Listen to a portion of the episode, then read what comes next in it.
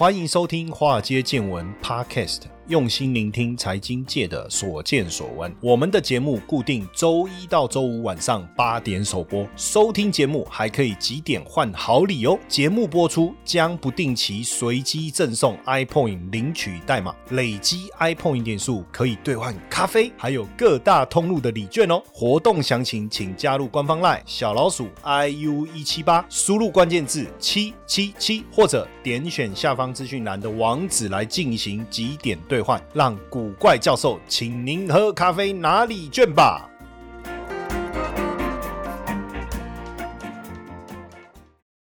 好，大家好，大家晚安，我是古怪教授谢承彦。那今天呢，节目是我非常期待的哈，因为呃，今天我邀请到一个特别来宾哦，那他要来跟我们聊一聊说故事哦。我不知道你说故事的能力怎么样？当然，说故事就是在晚上床头的时候讲给小朋友听，讲到他睡着吗？那这样说故事就太没意思了。我们今天想要跟大家聊的是说，怎么样透过说故事说出百万业绩哦，甚至千万业绩。那首先呢？我要介绍我们的来宾呢，这个张凯慧博士哦，他基本上过去是在这个艺术研究所哦，然后一直到做这个艺术创作理论研究所哈，目前是台南艺术大学艺术创作理论研究所正在攻读博士啊。那本身呢，他也创办了野品哦，也是也就是也是的也哈，品就三个口，野品文艺工作室哦。那同时也在逢甲大学兼任讲师。那我觉得他让我非常惊讶的就是。我不知道大家有没有听过林爽文哈？如果你不熟悉，没有关系，等一下我会让这个凯慧老师呢跟我们做一个简单的介绍。那在正式开始我们今天节目之前，我们先来欢迎一下凯慧老师。哎，凯慧老师你好。哎，Hello，线上的大家好，谢谢古怪教授的邀请，然后让我可以上线，然后跟大家一起见面哦，谢谢。对，我觉得呃，首先我要先讲这个凯威老师一个非常伟大的，讲伟大他可能会觉得啊，有很伟大吗？好，我们讲惊人的事迹好了。他在二零一七年底啊，写了一本书，十七万字哈，十七万字哦，这个很可怕啊，因为我我也出过好几本书，我知道写一本书是非常不容易哦。那他这本书的书名是什么？爽。爽文你好吗？那当然，可能很多人不知道谁是爽文，我不确定啊。很多年轻朋友，我不知道你知不知道谁是林爽文。但是等一下，我们凯慧老师会好好的讲一下。那这一场呢，新书出版哇，数十场全台湾的这个分享座谈会哦，然后去跟大家讲林爽文的故事，还有这个事件林爽文的事件背后台湾人哦在清代的一种抵抗的精神，我觉得这很重要。但更重要的事情是，这个林爽文事件，他不但做了这个写书哇。还有桌游，这很不容易。这个游戏呃还非常非常的特别，所以这个来问一下这个凯慧老师，就是说可不可以先 先帮我们？这个应该不算科普，这个应该叫什么谱？叫历史谱，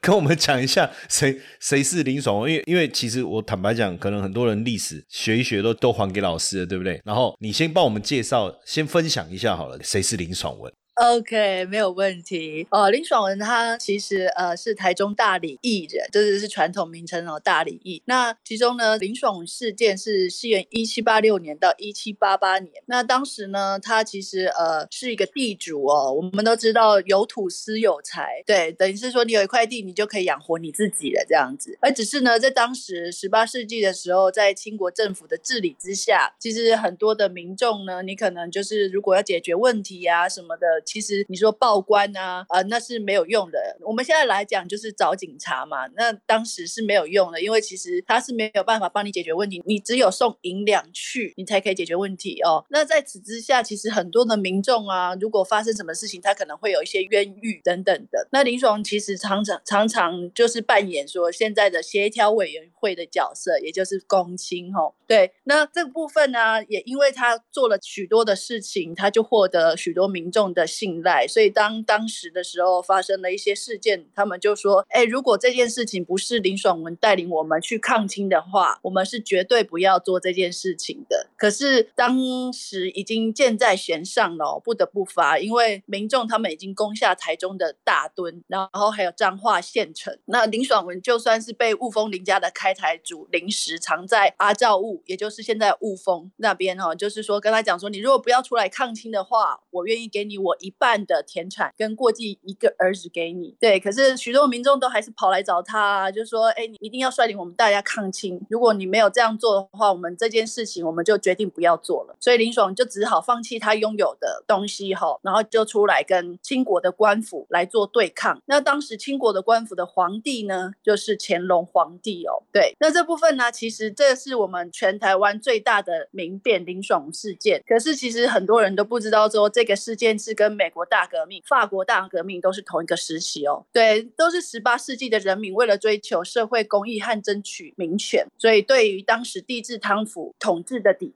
只是台湾的李爽并没有成功。那这个人民运动，它其实牵连我们台湾非常的广哦，最北到台北宜兰的山雕角，最南到东边的阿朗伊古道，总共全台湾总共四百多以上的聚落跟战场。那根据我的调查，目前全台湾我手上有的资料啊，至少有一百多个以上的地方传说、庙宇、聚落、街道、学校都跟这个事件有关。对，那也因为这样子底下，其实在二零一七年的时候，其实我完成了十七万字的书籍嘛。那爽文你好吗？然后每次到一个地方啊，只要这个地方是跟战场有关的，我都会希望说可以去跟大家去分享说，哎，你们这个地方呢跟林爽文有什么关联？那其实两百三十年前的事件跟我们现在是很有距离的，因为其实我们这中间还经历了清朝嘛，然后还有日本，然后到国民政府到现在，所以我常常会希望就是用一种引用。比喻，然后让大家有共感的方式，以地方比较传统的一些聚落，然后或者是说文化资产，或者说庙宇、节庆等等，然后从这个去带入到过去。那所以透过这种轻松和简单的方式啊，可以让很多人就不用跟我一样读了很多的 paper，然后去认识历史。对，然后甚至也因为这样子，我们才就设计了一款桌游，吼，叫追追追爽文哪里去？对，那这个从这个你在追逐。这个林爽文的历史当中，然后你整理了这么多的历史的一个资料，然后到后来你就发展了这个桌游。当然，我觉得这很有趣，因为我们可以透。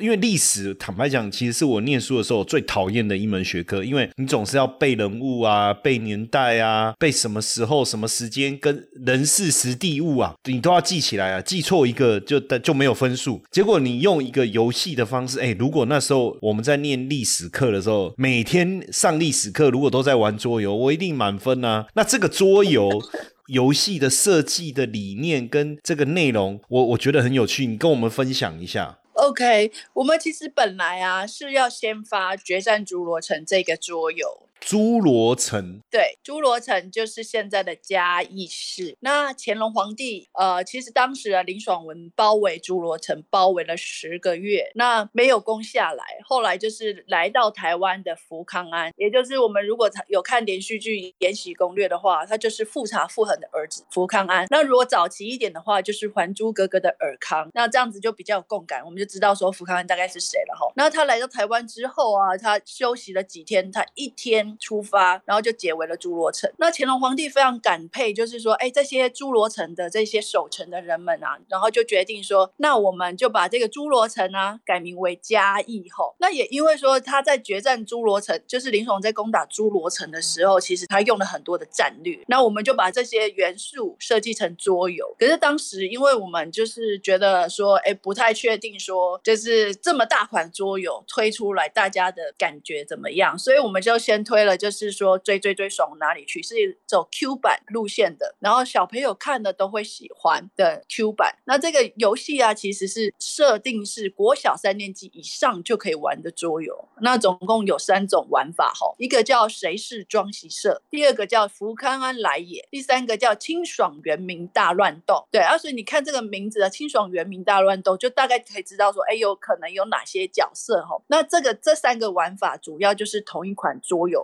里面哈。然后呢，我们就是游戏的背景是设定在一七八七年的冬天，台湾抗清的大君王林爽文被清朝边疆的常胜将军福康安在诸罗县城击败之后，一路败退到自己的家乡大理驿，然后面对各路包围的清国侍卫，然后四川的方番兵哦，这个四川番兵其实就是可以在高山行走、跳跃很快速，叫四川番兵，也就跟原住民有关系哈。然后还有八省精锐，然后可是呢，我们还是这个林爽文呢，他仍然希望可以带着部将天地会兄弟和乡亲们成功逃往界外，也就是原住民的领域。当时我们台湾呢，总共有两个区块，一个叫界外，也就是土牛县的外面，另外一个就是清国治理的地方哈。所以在当时台湾其实严格说起来是两个不同的国家哈。但是呢，这款游戏啊，到后来呢，其实我们就设定说，如果说你希望林爽他他是不是可以逃跑，其实都让玩家自己去决定，自己可以去决定说你到底要支持林爽，还是说你要选择抓林爽文。就是历史这件事情变得说，哎，大家可以透过游戏的方式，然后去呃做一个选择。好，那所以。在游戏中，玩家呢就可以借由着出牌，然后来安排林爽文的同伙爽文们，或者是说追击来的清军清兵们，然后出现在哪些地点。那每个人玩牌啊，等他手上的牌全部都出完的时候，林爽文他就会带着最多的爽文们，然后跟着他一起走，因为这样子就可以知道说林爽文他想要逃脱的地点在哪里。而如果逃脱的地点有太多清兵们，林爽他就被抓住了。那当林爽文他失败的时候，就代表清军胜利。而如果说林爽所在的地方，没有清兵的话，那就代表林爽他就成功的逃跑了，那清军就失败了。除此之外，因为十八世纪其实我们有很多的原住民嘛，所以呢，我们也在游戏当中也有安排山包们的角色。对，那当时啊，其实原住民如果大家有看斯卡罗的话，就知道说，哎，其实如果说有人进入他们的领域，然后没有获得良好的沟通的话，其实他们会出草嘛，对不对？所以呢，我们就安排说他这个出草的战力啊，成为其实这个游戏当中的一个变数。对。他甚至可以把其他的角色，甚至于就是战力非常强的福康赶出他们的地盘哦。所以在这款游戏里面，我们总共设计了六张地点卡。总共就是有呃六号，也就是林爽的家乡大理驿；五号乌日庄，也就是就是大家可以来这边就是交通的地方哈。那四号大肚山就是清军扎营的地方，三号就是最后一场战役吉吉普，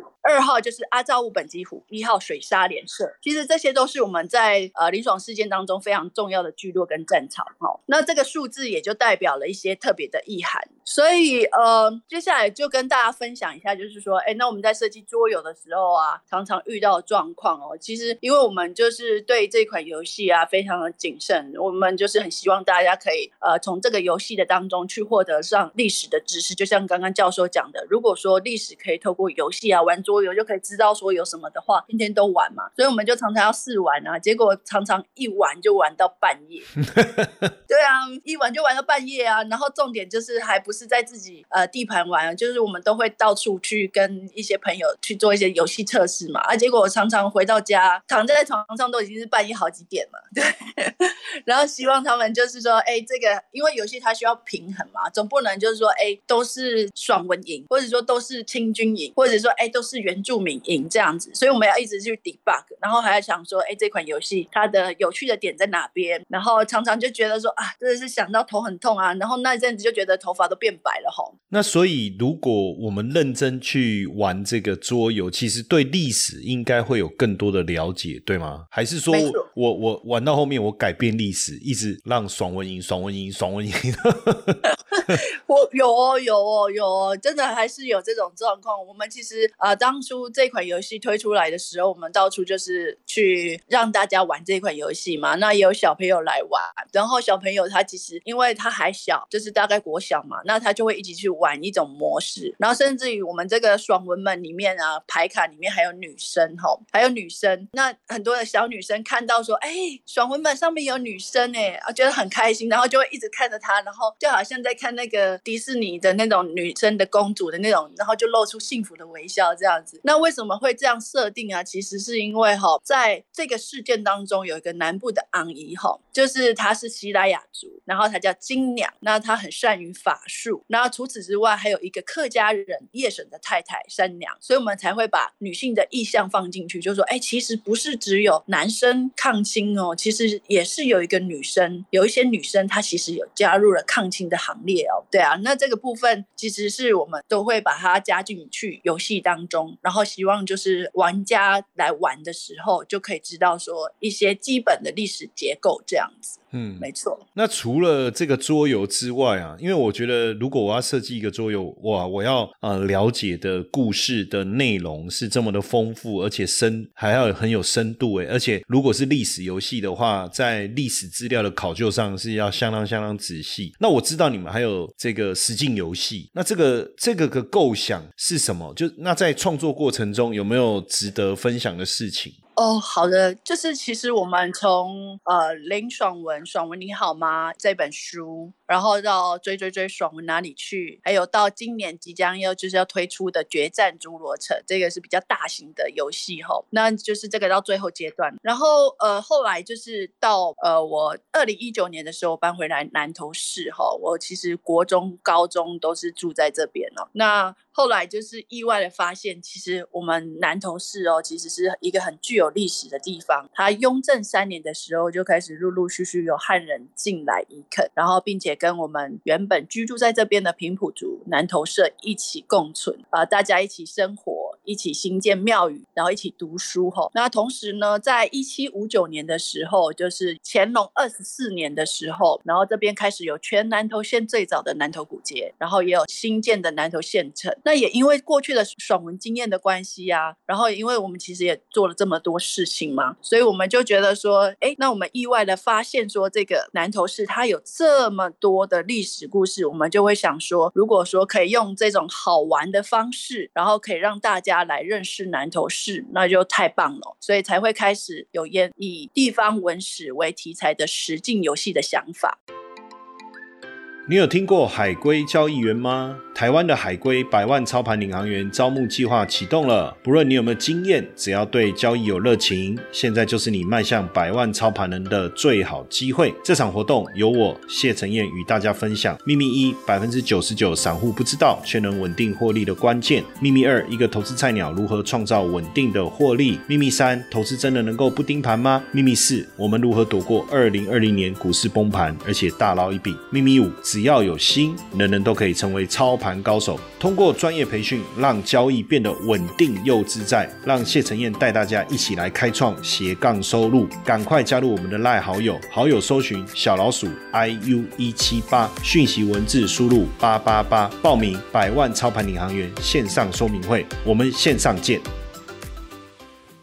那目前手上有两款实境游戏，一款是清代十九世纪的背景，就是南投史古街时空办案；另外一个是二十世纪，也就是日本时代的背景，叫做 Water 南投解救荆棘返家计划。那这两款实境游戏都是依据南投市的历史文化来做设计，希望玩家能够透过游戏的方式，能够来认识南投旧城。那在这边我要跟大家介绍，就是呃第二款实境游戏，也就是 Water 南投，大家一听。就知道说，哎，这个就是跟水有关系。那这款游戏的主人公他叫铃木金吉，他是一个建筑师哈。然后在一九三七年的时候，新建了我们南投第二代的武德殿。其实南投市总共有两个，那第一个其实历史资料没有记载，所以也不知道它在哪边。那故事的起源其实是，呃，当这个建筑师铃木金吉他要准备新建武德殿的时候，他派出的调查员出门调查研究时候，全部都不见了。那后来这个荆棘他就决定自己出门啊，寻找答案，到底说为什么这些研究员都不见？没想到他也遭遇跟这些研究员一样的事情，他从二十世纪来到了二十一世纪。对，那所以这些我们这些玩家啊就必须要透过有解谜的方式。在我们南投旧城区冒险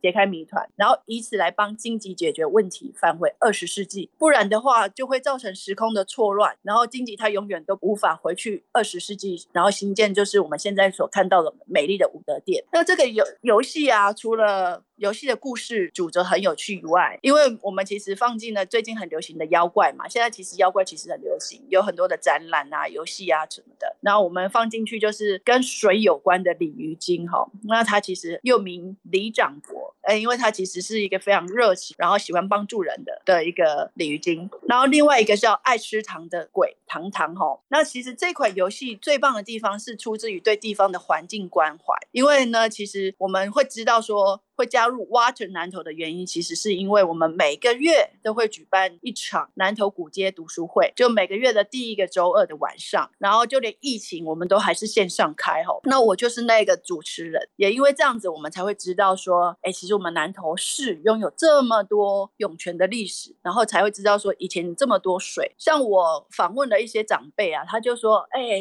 我们南投人真的是太幸福了。你知道我以前娘家在哪里？然后我只要需要。水的话，我必须要走到河边，然后再去担水回来。那南投人只要一出门就有水了。那为了要制作这一款 Water 南投的游戏吼，那我至少要知道说，哎，我们南投市至少哪边有涌泉啊？所以我们就找了一个找水大师吼。呃，大家应该对于就是说这两年的那个干旱很有印象吧？那其实他为了干旱的时候帮许多人找到水源哦，甚至还挖了十一公尺，真的就是找到水了。所以我们就找他来。邀请他来，就是帮我们在南投市找很多的水，然后我们也知道说哪些地方有水，比如说，哎，这个地方有。姑婆玉啦，或者是说有大树啦，或者是说有老旧的庙宇啊，我们就知道说，其实这就跟水有关哦。那所以，我们这一款游戏就是奠基在水源的知识、地方的知识，还有神话故事所设计出来的实境游戏。所以，如果说当我们推出来的时候，请大家关注我们，然后一起来玩吧。对哦，听起来这个很令人兴奋呢，因为呃，原来我们忽略了很多，比如说历史啦、在地文化啦，其实可以串串接。成一个很精彩的故事，然后再把它变成游戏哦。那我也知道说你们有帮一些客户啊写故事，那尤其是有一些可能是这个宫庙啦，或者是呃一些艺术家，那你怎么去帮他们写出他们这些背后精彩的故事？这个这个部分要怎么做？呃，谢谢教授哈，就是说我们呢其实手上有一本书叫《看见灵的力量》哈，那它其实是我们南投民间重寿宫，就是一个。九天玄女娘娘的。故事啊，那其实他是呃会写这本书的，他刚好是九天玄玄女娘娘的机身哈，邱佑义。那会跟他认识的原因，是因为他的祖先哈，其实有参加林爽事件哈，没想到也是跟林爽有关系哦。那在此之下，我们刚开始认识的时候，没有认就是讨论了一下，说到底是他哪一位祖先啊，有参加我们林爽的事件。那也因为就是这样的缘故啊，所以我们就开始认识他，然后认识重寿宫九天玄女娘。娘，所以初始我们只是参加庙宇的活动，结果后来因为这个娘娘她其实有有在办事，他会用撵轿，用轿子去把他的想要传达的意思写下来哈。后来呢，他就写在上面，他就说，哎，希望我们可以帮这个机身右翼从寿宫出版书籍，也就是这一本书《看见您的力量》。那有意思的地方是哈，我们其实呃出这本书其实并不是非典型的出版方式。我们出版这本书的时候，其实我们除了跟作者右翼讨论之外，我们也会寡杯哈，直杯跟娘娘讨论说，哎，娘娘，我这次设计了三种书籍的封面哦，有一个是蓝色的封面，有一个是现在看到的红色的封面啊，有一个是怎么样？然后就会问他说，你觉得哪一本书的封面你比较喜欢？然后他只或者是说这个主色调要怎么样？那他就会只就是会跟我们讨论这样子。那最后呢，就是呃书籍的封面啊，我们有跟娘娘说，哎，那我们要怎么印刷？因为书籍的封面。其实有一张就是娘娘的符哈，那我们就去讨论说，那这个符啊是代表娘娘。给大家的祝福嘛，那我们要怎么样去印刷，可以让大家觉得说它是一个非常漂亮、非常精美的书籍，然后怎么样符合它的风格哦？那这个书籍印制的风格，也就是一眼就被大家就看到了。那这个书籍的内容也是非常的容易让人家进入右翼，然后他在跟神明的相处过程，以及他过去是如何处理我们呃人间很难处理的事情这样子。那这一本书籍，很多人一看以后就觉得说，哇，怎么那么容易阅？读原来人跟神明之间的相处是这个样子哦。除此之外啊，我就想再跟大家分享另外一个故事，就是出版的另外一本书籍，叫《来新仔的农村五二零》这一本书，就是艺术家陈来新的生命故事绘本哈。那其实他在台湾的艺术史其实是一个非常重量级的艺术家，他所绘制的作品内容多是台湾的风土民情，甚至绘制了过去的重要时代。那整本书都是来信老师的艺术作品。那这这本书籍他在绘制完成之后，印制完成以后，来新老师啊，他就随身携带啊，他就。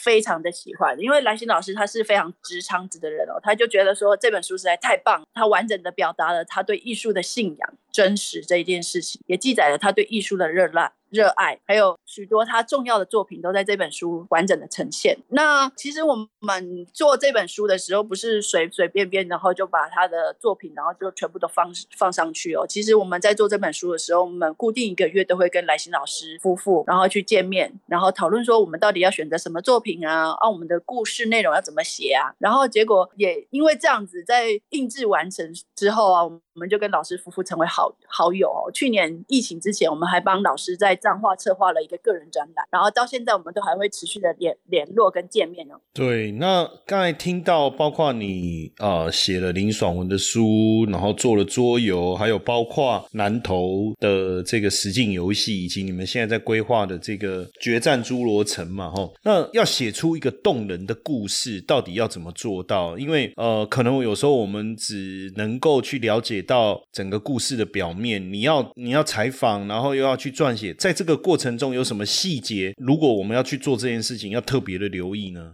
呃，首先呢，我们要先确定对方想要什么，他的主轴是什么，确定他所需要的目标为何。那有可能他只是要建，他想要建立他个人的品牌，也有可能他是希望说出让客户去认识自己的故事。那这些都会影响到说我们怎么去说故事的方向跟策略。然后我们在定调之后，我们就要来做后续的研究调查跟采访。那第一次的采访前，如果知道对方的背景，就可以事先做 study。那如果说第一次的采访在缺乏信任的基础下，可能我们就只好东聊聊西聊聊。可是这其实也是一个很重要的过程哦，它可以建立彼此的信任感。而更重要的是，我们双方是不是能够沟通顺畅？那未来我们才可以同频共振，然后以此听见这个讲述者他要传达的重点，那我们才能写出好好的作品。而我们在采访的过程中有一个很重要的啊，其实我们就是要把每次的见面采访的内容写下来，只是不见得所有的委托者。他都喜欢录音，所以我们就要练习那个速记这个技术。对啊，笔还有打字，其实都是非常快速将采访的内容记录下来。那这些谈话内容也都会将会成为后面说故事的养分。那其实。这些资料啊，其实我们到后来都要一直重复的去整理，然后去想说，哎，他到底想要讲什么？那总是会有不理解的地方啊。那不理解的地方的时候，就要去找资料，或者是采访其他相关的人物，我们才可以把这个故事描绘的更清楚，然后把它的内涵表达出来。那每个阶段的故事被整理出来之后，我们就要跟委托方讨论啊，以此来确定彼此的想法。你的目标，我的目标是不是一样的？避免绕道或迷途的产生。那最后呢？一个说故事的人对故事细节的敏锐度，将决定这个故事是不是能够说的精彩跟动人。但是怎么讲，就是说，因为有你说有，就是说我们又不能闲，就好像就漫无目的的闲聊嘛，然后。